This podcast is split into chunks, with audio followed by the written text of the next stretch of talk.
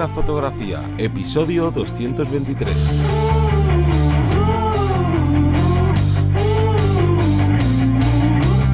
Bienvenido, bienvenida al podcast que te enseña a vivir de tu pasión, es decir, vivir de la fotografía, donde semana tras semana encontrarás todo lo que necesitas saber sobre el mundo de la fotografía como negocio, una parte de marketing, de posicionamiento online, de marca personal, bueno, un largo etcétera. Yo soy Teseo Ruiz y conmigo y contigo tenemos a Johnny Gómez. Muy buenas. Hoy vamos a hablar de objetivos zoom y objetivos fijos. Vamos a tener esa diferencia, cuál comprar, con cuál nos vamos a quedar, cuáles son las características de cada uno de ellos pero antes, vamos a hacer ese call to action, vamos a recordaros como cada semana un poquito de nuestra información. Cuéntanos, Johnny. Pues ya deberíais saber, si habéis escuchado más de un episodio de este podcast, que este podcast forma parte de la academia vivir de la fotografía.es que se encuentra en esa URL y que eh, pues al final esto funciona como un HBO, como un Netflix, donde por 10 euros al mes puedes acceder a todos los cursos que tenemos publicados, más de 40 cursos y a los que iremos publicando pues en siguientes, en siguientes episodios. Y además tienes para casos concretos, para cuando necesitas o quieres eh, que tratemos tu, caso personal, porque claro, cada caso es un mundo, cada uno tiene unas necesidades, pues para eso están las consultorías y esas las encuentras en vivirdelafotografía.es barra consultorías. Bueno, pues yo creo que vamos a empezar ya con el tema. Y es que estoy seguro que más de una y más de un fotógrafo eh, habemos pasado por esas fases de, eh, no, no, yo voy a ir con objetivos eh, zoom, terreno con más posibilidades eh, respecto al campo de visión, y, pero de repente empiezo a probar los fijos y fíjate es que los fijos tienen estas características y al final, claro, me dejo un dineral en fijos o no, o sí, o juego con o al final tengo un poco los dos, o si me voy de viaje, qué características quiero coger de cada uno de ellos. Al final tenemos un popurrí de información o de posibilidades que, bueno, pues vamos a intentar, como digo, vamos a, hacer un, glosario de ello, cuáles son los pros y los contras de cada una de estas eh, posibilidades. Y ahí ya depende de cada uno, de cada una, el elegir para cada una de sus situaciones. Claro, porque al final muchas veces, al principio, ¿no? Cuando empiezas a adquirir equipo, yo creo que nos solemos fijar en nuestros referentes, ¿no? Me gusta tal fotógrafa, me gusta tal fotógrafo. A ver qué equipo tiene, ¿no? Que eso siempre nos gusta cotillear qué es lo que tiene el resto de, de compañeros y muchas veces hacemos ahí como esa comparación de, ah, pues si a mí me gusta voy a querer los mismos objetivos o voy a utilizar fijos como hace esta persona o zooms. Y es un poco absurdo porque eh, lo primero, mm, yo creo que una de las grandes cosas que depende de, tu opción, eh, más allá de la economía, es eh, qué tipo de trabajos quieres hacer. Porque eso yo creo que también ya marca bastante. Pero, como decía antes en el call to action, cada caso es un mundo, pues vamos a dar todos los pros y contras para que tú mismo, tú misma puedas elegir cuál es la mejor opción para ti. Así que si quieres empezamos con los objetivos Zooms. Venga. Empezamos con, con los objetivos Zoom. Claro, entre los pros y contras, pues uno de los pros sin duda es la comodidad que tiene utilizar un objetivo zoom, porque eh, no tienes que estar cambiando de óptica constantemente cada vez que quieres hacer eh, otro tipo de encuadre o quieres utilizar mm, eh, a tu favor la distorsión o no distorsión que tenga una lente y o sea bueno una distancia una distancia focal perdón y entonces el no tener que estar preocupado de tengo que cambiar de objetivo, uy, hace viento, me tengo que, ¿no? cobijar un poquito de este viento, o venga a ver que lo haga rápido sin perderme ninguna foto en, ¿no? Si en caso de eventos, pues a todos nos habrá pasado, que te pones a cambiar una, una lente y de repente, madre mía, lo que me acabo de perder, esto es lo peor. Y ojo, que con objetivos zooms también vas a tener que cambiar de, objetivos si tienes por lo típico de el, el zoom 2470 o equivalente en APS-C y micro 4 tercios y luego tienes un teleobjetivo pues el equivalente a un 70-200. Sí, tienes que cambiar, pero claro, no es lo mismo cambiar de vez en cuando a tener cuatro objetivos fijos y tener que estar todo el rato cambiando de uno a otro. O sea que esa es una es un gran pro. Luego tendríamos otro punto que sería eh, la rapidez, ¿vale? De adaptarte a cualquier situación, como casi un poco va de la mano a la comodidad, a lo que acabas de decir.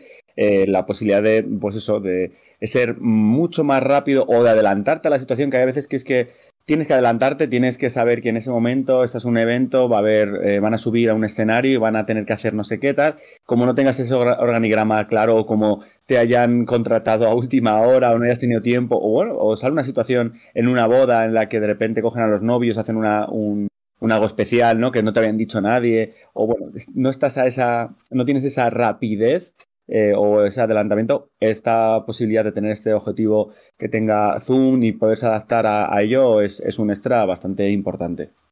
Luego tendríamos eh, un medio pro, medio contra, que le va a pasar un poquito como a los objetivos zoom, que en este caso es la ligereza.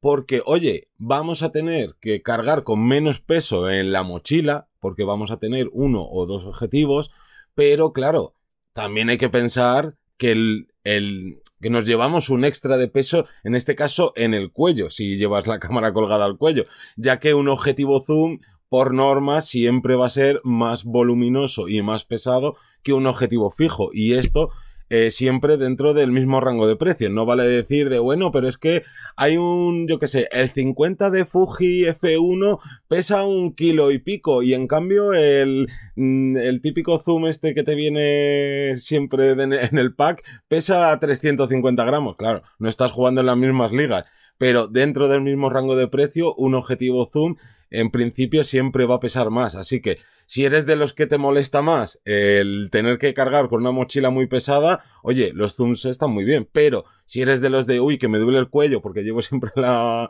colgado ahí la correa del cuello, pues quizás un, el, el objetivo zoom no es la mejor opción porque, claro, te va a pesar más. Otro punto importante sería la parte económica, y es que por lo general, es más barato tener un, uno o varios objetivos zoom que todos los fijos que, abarquen eh, ese, rango, ¿no? Imaginaros que tenemos pues un 24-70, ¿vale? Nos puede costar dependiendo de si es de la marca nativa de tu cámara, si lo está fabricando, si coges un Sigma, si coges un Tamron, depende con el que vayas a trabajar. Pero claro, tú piensas que tienes que tener un 20 milímetros o un una cosa así, el 35, el 50, el casi el 85, ¿no? Entonces al final estás entre cuatro, tres eh, objetivos fijos y son cuatro veces a pagar, que a lo mejor el, un solo objetivo sí que puede ser algo más económico, pero claro, al sumar cuatro veces 500 euros o cuatro veces 600 mm, euros, se nos va un poco de, presupuesto. Entonces, en la parte económica es cierto que si sabemos eh, ajustarnos a ese zoom o a esos varios zoom, sí que tenemos un menor coste eh, proporcionalmente a, todo lo que, a todo ese ángulo de visión con el que vamos a trabajar. Exacto. Y en cambio, uno de los contras más evidentes que suele haber dentro de los objetivos zoom es que suelen dar peor calidad óptica, peor nitidez, y esto es un tema físico, porque al final eh, cuando tienes un zoom hay más grupos de lentes y cuantos más cristalitos tenga un objetivo, pues siempre va a haber un no peor calidad. No quiere decir que los objetivos zoom den una calidad mala, ojo, pero si comparas un objetivo zoom del mismo rango de precio con uno fijo, el fijo siempre eh, va a salir ganando. Y esto, pues obviamente hay que tenerlo en cuenta. Pero repito, no nos obsesionemos con esto de la máxima nitidez, la máxima calidad, porque a día de hoy, eh, vamos, con cualquier objetivo zoom que sea de un rango medio, ya tenemos más que de sobra para, para cualquier trabajo. Pero, oye, hay que, hay que tenerlo en cuenta. Y dentro de esta obsesión aprovecho con otra obsesión más, que es la luminosidad de, de los objetivos. Es cierto que los objetivos zoom, por lo general, no van a bajar de 2.8 ahí sí que tenemos que gastarnos el dinero porque seguro que algunos o algunos de los que nos estéis escuchando diréis, ya, yo tengo un objetivo zoom, pero no baja de 4.5 o de, bueno, pues es que todavía es otra gama de precios diferente, pero sobre todo es eso, perdemos cierta luminosidad comparado con un objetivo fijo. Pero antes decíamos esa, esa comparación, cuidado porque mm, que sea más luminoso no significa que le podamos sacar más partido a esa luz. Me explico, tenemos esa cantidad de luz, vale, cierto, vamos a tener más, más luz, pero puede pasar que a lo mejor yo tengo un objetivo 1.4, pero resulta que las fotografías que voy a hacer eh, tengo una profundidad de campo muy, muy pequeña, porque a lo mejor tengo, estoy haciendo unos retratos muy cerrados, estoy, me, está dando un poco más igual el, siempre, ¿no? El poder difuminar el fondo, poner realmente, tener menos profundidad de campo. a lo mejor es un evento en el que tienes que fotografiar varias personas y a lo mejor tu, tu rango, perdón, tu rango, tu mm, profundidad de campo tiene que ser de 3 metros. 1.4 no vas a tener 3 metros de profundidad de campo a menos que estés a varios metros separados del sujeto. Entonces, muchas veces, como digo, la luminosidad que estamos buscando y tal se ve un poco afectada por, por, ese, por esa situación de la profundidad de campo que tiene el objetivo. Entonces, cuidado porque sí, son menos luminosos los objetivos zoom, pero no significa que, todo, lo, que todo lo perdamos en luz, ¿no? Sino también, bueno, pues vamos a asegurarnos de que vamos a tener más profundidad de campo para ciertas situaciones. No, y que además cada día los cuerpos de cámara gestionan mejor eh, el ruido y podemos subir ISO sin vamos, casi que sin ningún miedo y no es tan necesario como a lo mejor lo era hace 10 años o antes en los que sí que necesitaba que tener objetivos hiperluminosos para determinados trabajos.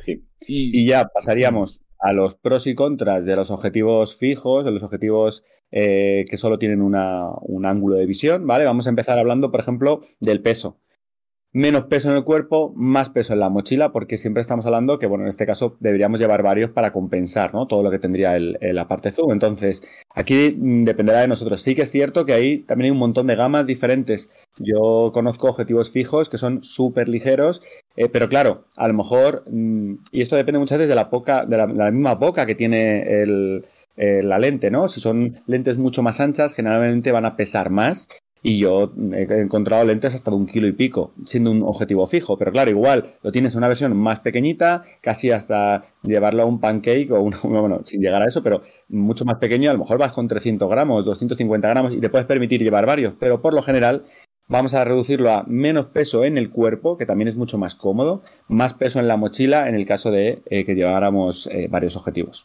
Exactamente. Luego esto también influye obviamente el peso dependiendo del tipo de sensor que tenga nuestra cámara. Un objetivo fijo o zoom da igual de una micro 4 tercios siempre va a ser muchísimo más ligero que de una full frame. Y por ejemplo, ha pasado a Canon. Ahora cuando eh, hicieron estas nuevas monturas RF, la distancia híbrida esta, eh, lo que hace es que se necesiten eh, objetivos con, con un diámetro eh, mayor del que había antes. Y entonces, claro, eh, de repente dices, bueno, sí, me has quitado a lo mejor que el nuevo 70-200 es un poco más cortito, pero ¿cuánto pesa eso? Y luego ya sin hablar de eh, lo que te puede costar un filtro que tenga un diámetro de 82 milímetros en comparación con 72 o, o 60 y pico que puedan tener otros tipos de, de objetivos o de sensores. Pero bueno, pasamos a otro pro que en este caso sería la resistencia. Y es que, eh, por norma general, volvemos a decir, siempre puede haber una excepción, los objetivos fijos suelen estar mejor construidos. No es porque le pongan más mimo en los objetivos fijos, sino como que eh, es de menor tamaño, tienen menos grupos de lentes, tal. Pues lo que, lo que permite es que esa construcción la, la puedan mejorar. Pongo un ejemplo muy tonto. En un objetivo, en un teleobjetivo, por ejemplo, que tienes, que si el el conector este de autoenfoque o enfoque manual, el de quiero enfocar de infinito, ¿no? Desde la distancia mínima infinito o de 2 metros infinito, de 5 a infinito. Y luego otros tipos de conectores que tienen algunos, pues claro, ahí son partes que cada conector de esos necesitas que esté sellado. No vale solo con ponerle la gomita, ¿no? En, en la bayoneta. Pues entonces al final a las marcas les sale más rentable sellar o meter una mejor construcción a una lente fija que a un zoom. Así que, oye, si tienes fijos o optas por fijos, eso que te llevas. Luego tendríamos la parte de la nitidez, ya que por temas físicos ya sabemos que van a dar mejor rendimiento, tenemos menos cantidad de lentes, por así decirlo, vamos a poder jugar con esas posibilidades y la nitidez no solo es eh, la cantidad de, como digo muchas veces, de, ese contraste en, el, en, la textura o en el detalle, ¿no? Sino también estamos eh, teniendo en cuenta alrededor, en los bordes, ¿vale? Del objetivo e incluso también el viñeteado, que es un elemento que muchas veces se nos olvida y que cuando quitamos, hacemos la corrección de lente en cualquier programa de edición, de repente dices, anda, si este objetivo en las esquinas me, me las pone súper negras. Que luego te podrá gustar más o te podrá gustar menos. Yo siempre digo lo mismo aquí. Eh, generalmente, si yo quiero viñeteado, lo meto yo, pero que no lo, lo, haga del objetivo de forma automática. Entonces, generalmente este tipo de objetivos fijos no tienen tanta pérdida de nitidez ni de viñeteado. Exacto. Y luego pasaríamos al tema de que por norma general, esta frase tan repetida en este episodio, eh, los objetivos fijos suele ser más difícil encontrarte eh, lentes que estén estabilizadas. Normalmente la estabilización se la suelen meter casi siempre a los objetivos eh, zoom y en cambio los objetivos fijos no, esta, esta característica no la suelen tener, pero, por ejemplo, Tanrom sí que suele, sí que muchos objetivos fijos le meten esta estabilización, pero yo juraría que son los únicos que por norma le meten en alguno de estos objetivos la estabilización. O sea que si tú quieres que tu objetivo esté estabilizado, ya sea para disparar a velocidades muy bajas o porque quieres utilizar la cámara grabando a pulso, ¿no? Vídeo a pulso, pues oye, es otro tema que, que es interesante tener en cuenta. Otro punto más sería la luminosidad, ya que por lo general vamos a estar entre 1.4 1.8 respecto a la luminosidad, dependiendo también de lo que nos vayamos a gastar. Esto no quiere decir que existan objetivos, pues a mí se me viene a la cabeza pues el 105 macro de Nikon, que es 2.8, o el famoso Tamron 90 milímetros para, igual para macro, que era 2.8. Bueno, existen objetivos fijos que sí que no son tan tan nítidos, pero eh, nos viene a la cabeza el 50, el 85 de cualquier marca que es 1.8 o 1.4 en su versión más un poquito más cara. Hasta yo lo máximo que llegaba a ver era el 0.95 de uno, creo que recordar que era de Sony. Eh, entonces, bueno, eh, características de estas, pues al final nos dan ese plus de luz, pero repito, no solo, no todo es luz, sino también el juego a la hora de desenfocar y crear unos desenfoques brutales respecto al elemento principal, que en ocasiones, como puede ser retrato, nos puede venir muy bien para mm, diferenciarnos del fondo, pero en otras situaciones de otro tipo de fotografía, a lo mejor de fotografía de producto, donde quieres que hay varios elementos enfocados y tal, eh, bajar 1.4 no te vale para nada, menos que hagas un focus stacking y vayas subiendo fotos, pero si no, eh, en principio, esa cantidad de luz en un estudio no, no, es, no es tan necesario. Yo veo mucha gente que se compra, pues eso, el 85 milímetros 1.4 y no salen del estudio.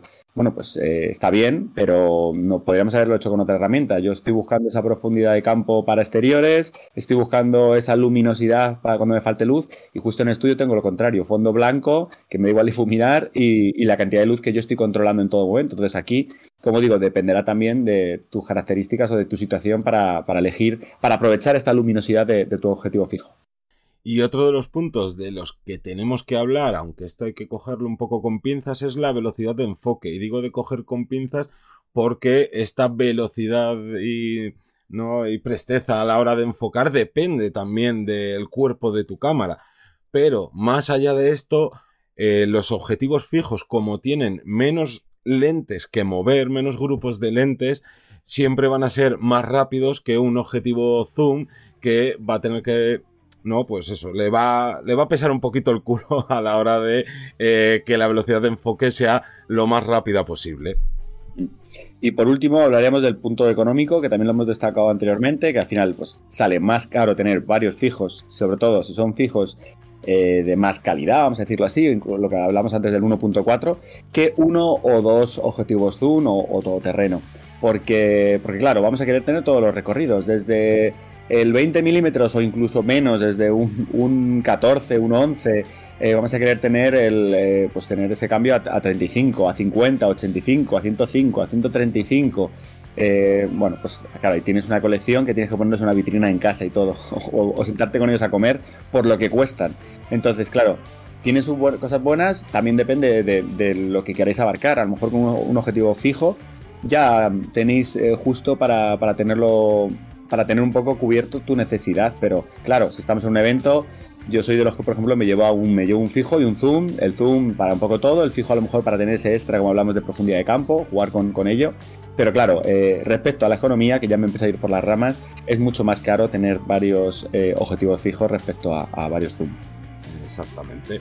Así que con esto ya la tarea que tienes tú es eh, mirar todos estos pros y estos contras para saber qué es lo que mejor te viene para tu caso en particular y, poco más. Que como siempre, dar las gracias a toda la gente que hace posible este podcast y que nos escuchamos el próximo lunes a las 7 de la mañana. Un saludo. Hasta luego.